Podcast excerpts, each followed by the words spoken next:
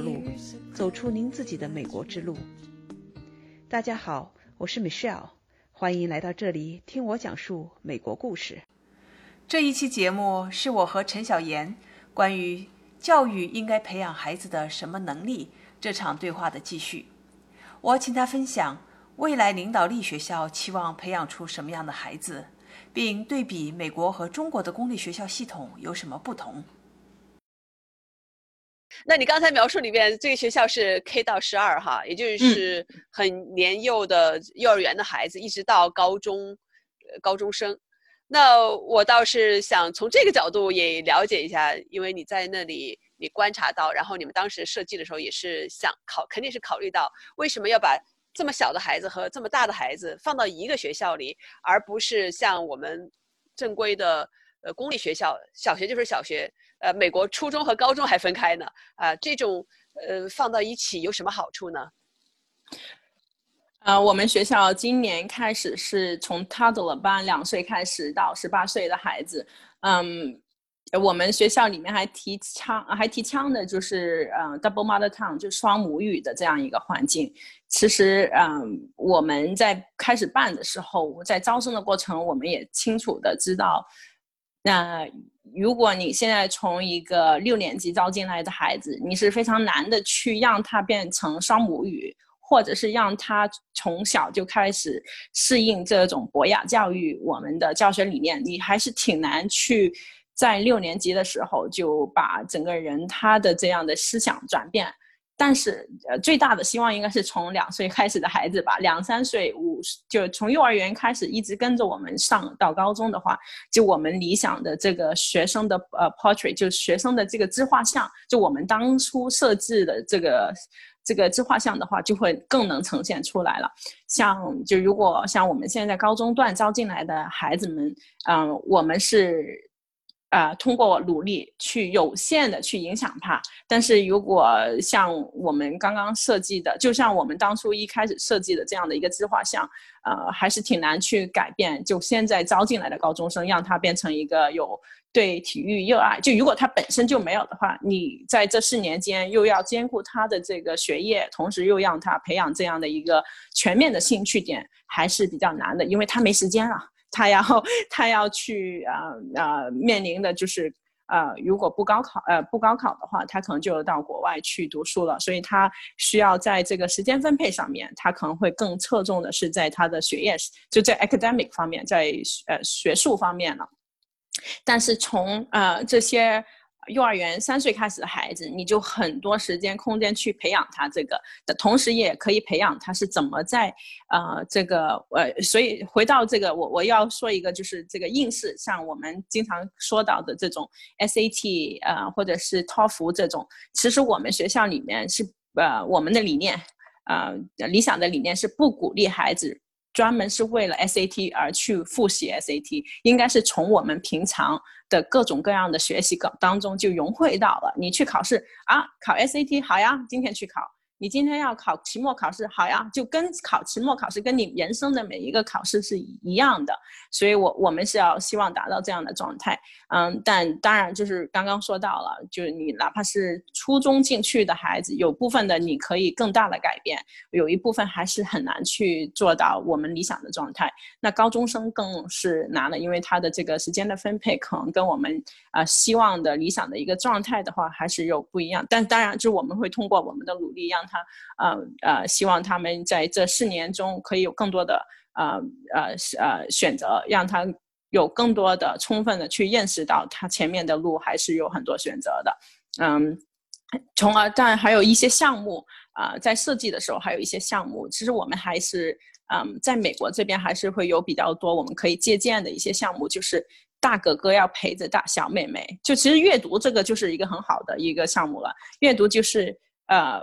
你一个三年级、四年级的孩子，你一周可以抽空去幼儿园陪着那些小小弟弟、小妹妹们去读，他们就有一个 buddy。他因为现在中国也很多就是独生子女嘛，你人生如果有一个 buddy，就有一个朋友，其实也是非常难得的。那通过这样的一些项目的话，就加呃加深了这个你会从小就关注到小的有什么问题，然后从而你要怎么去跟他做朋友、交朋友，然后在做项目的时候，呃，也就像这个团队合作了，呃，你看到的跟小的看到的可能不一样，然后我们怎么去呃协调，怎么去沟通。呃，怎么去展现你要表达的观念？其实这些都是一些能力的一个体现。在这样的一个环境里面，我们就可以更充分的去做到我们想要的一些效果，来培养从小就培养孩子们的各种呃品格吧，或者是各种能力吧。这也这样的一个环境也更充分的让我们有呃更多元化的去培养。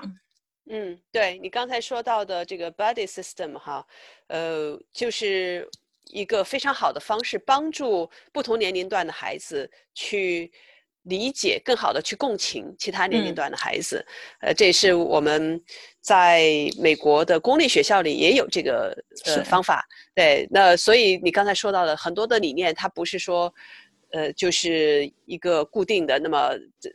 这个学校的这些创始人是有一个，你刚用了一个自自画像的形式哈，他脑子里有这么个理念，我们希望把孩子塑造成这样的人才，但是我们的具体做法会去看全世界或者各种各样的教育系统里面好的地方，然后把它融合进来，放到我们这个实验田里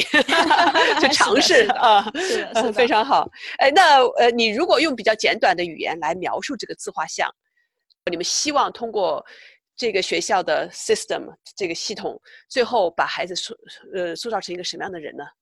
我的理解就是，这个孩子是自由的，无论是从嗯延伸的延伸是很自由的，他会对人生会对生命也是会有呃有很高的呃热情度的，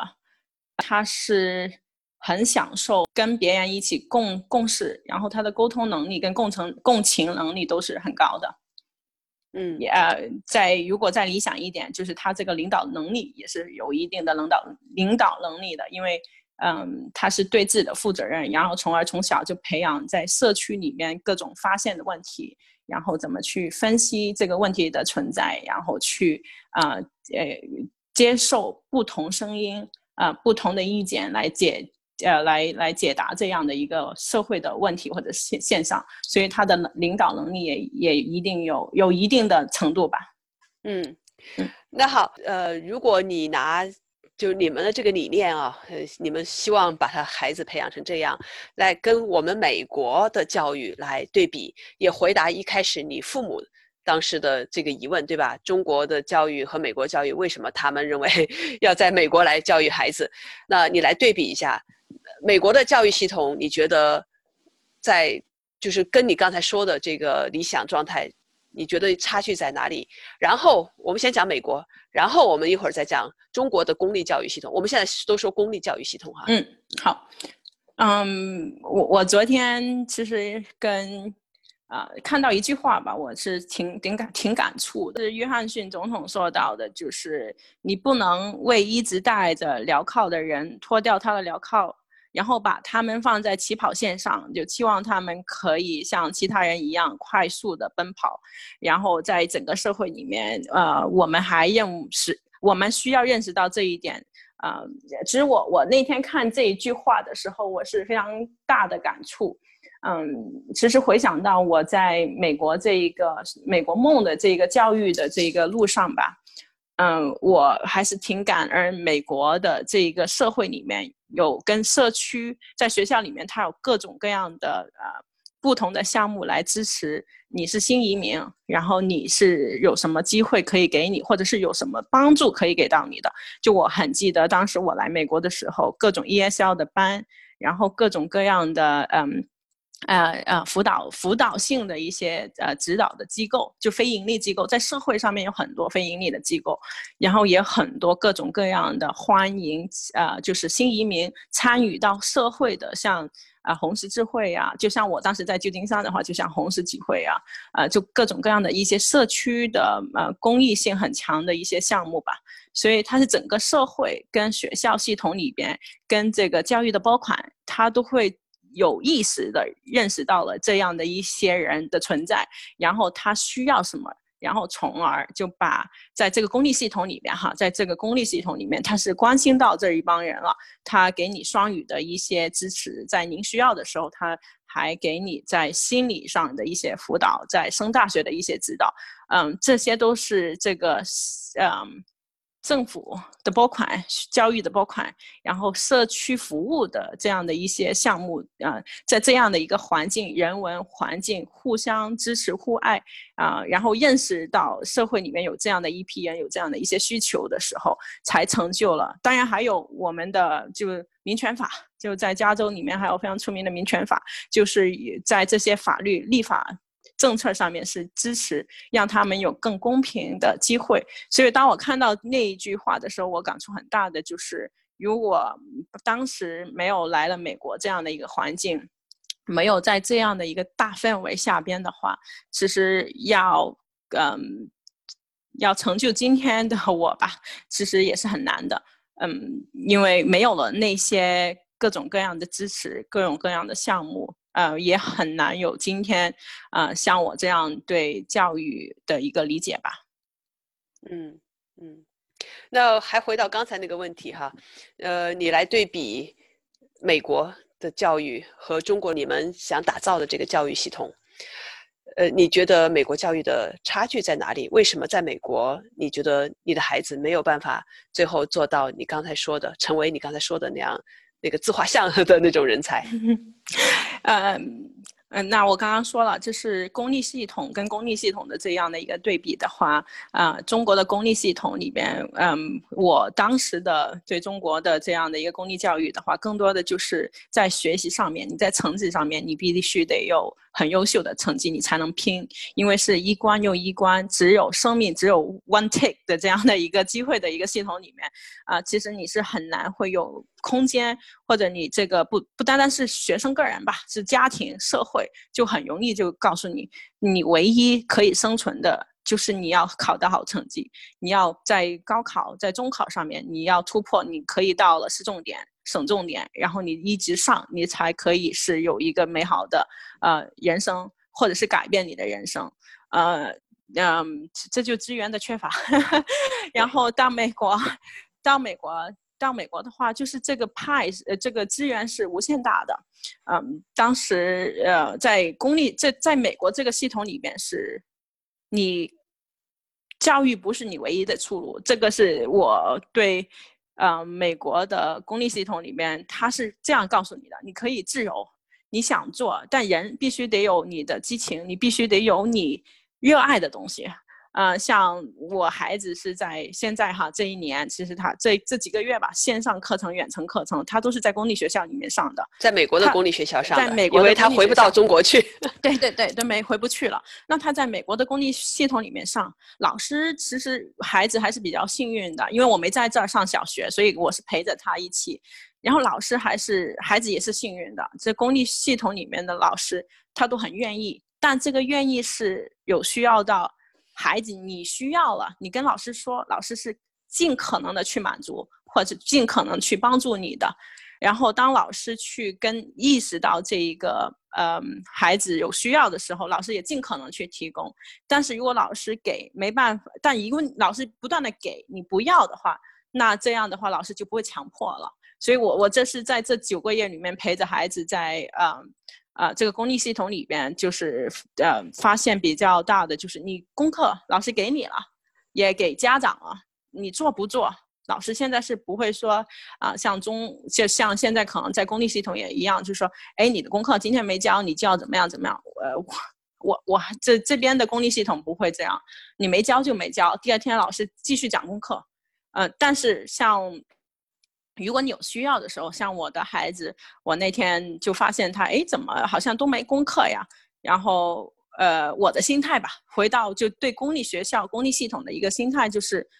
我觉得在幼儿，呃，就在这个小学阶段，还是让孩子有更大的空间去做一个自我的选择。呃，这边的老师也会培养他有自更多的自我选择。啊，然后同时他会在这个疫情期间，他会觉得二年级以下的孩子，基本你就是有充分的时间去玩，去心理上面去建设好。你不要呃学学习是次呃次要的，学习也重要，但是你上来呃，Zoom 你能上可以上，你做功课可以做，但是我不会压迫你，但你心情要好。每天我孩子第一节课就是 circle time，就是那个大家共共情的时间，就你告诉我怎么开心，我们一起来唱唱歌。我说一个二年级的孩子，早上老师就会花呃呃半个小时来关心孩子们的情感。其实这一个就是一个就孩子之间有一个互动的情感的一个互动，嗯，所以即即使是孩子这九个月在学校里面就在家里上学了，其实孩子的情感、孩子的这个情绪还是非常的。呃，非常的良好，因为他没有说因为自己在家里怎么样，因为老师都会根据现在这个现状，他都会花了时间在啊孩子的情绪上的一个管理，他做了很多的沟通的工作。嗯，然后我就是在美国，就是这个自由度也太大了，就你家 就就就有让我有有要回中国的意思，就是，哎呀。这个你选择太多了，那这么小的时候他懂得选择吗？就是如果家长，就是如果我在身我不在身边的话，他他知道吗？然后就是，就就这种小时候的挣扎，就是做数学题，你能不练习吗？这个你不练习，你就真的就会懂吗？这个乘法口诀表你不背，就真的就就会吗？这这种就是就会有开始有会产生疑疑呃焦虑跟疑问，嗯，但是。这这这是我对对对美国教育的一个呃一个自我认知吧，我就觉得还是需要抓的时候你是需要抓的，呃，不是说孩子做不做，有一些事情还是需要您告诉他，这个数学题，这个数学功课你还是需要多练习，你不练习的话，你的这个基础就不稳了。对这一点，我因为我作为家长哈，我要呃，我也想分享一下我个人的呃观察哈。因为我家的孩子是美国出生之后就在这里上的小学、中学，还有一个高中马上要毕业了啊。呃，我自己是来读的研究生，所以这个我知道从他们从小到现在，那么我用一个中国人家长的视角来看，我完全赞同你的这一点。美国的公立教育啊。呃，老师他们非常尊重孩子的个人的选择，孩子个人的意愿以及孩子的个人的自由。那作为一个中国家长，我也有这个焦虑。我觉得就是那种放羊式的，我们说的放羊式的放养了啊。那他老师会对孩子提出来，他会呃在课堂上以及在他的呃整个的教学过程中会有很多的影响，但是他的这个影响他不是强制性的。他的很多的，就像你刚才说的，他的这些啊规定啊，在很多情况下是一个指导性的，是一个 guidance。但是如果你这个孩子不去做，那老师他不会去强迫你一定要怎么怎么样。作业如果你不交，老师他们也会跟家长沟通啊。至少我我很幸运，就是呃我们学校的我们孩子的老师。会给我们家长沟通，我会收到老师发的 email，或者是系统里也会自动的告诉我，呃，这个孩子这个类似的这些课程，或者是这些要交的作业。那家长如果说是能够比较积极的 involve 参与进去，那么家长是有机会去帮助孩子一块儿看一看。但是如果你这个家长根本就是撒手，把这些东西都扔给学校去，那孩子在学校又不听，或者是。呃，没有一个非常好的家庭和学校的紧密的联合的话，那这个学校这个孩子真的就是放羊，那造成的结果就是确实是成了这个孩子就是他他太自由了，确实是这样。是。下一期节目啊，是我和小严谈话的继续，希望我们的对话给你带来不同的视角看教育这个问题，请记得订阅我的专栏。或者在 youtube 上搜索天美需要讲述美国故事的相关视频继续收听节目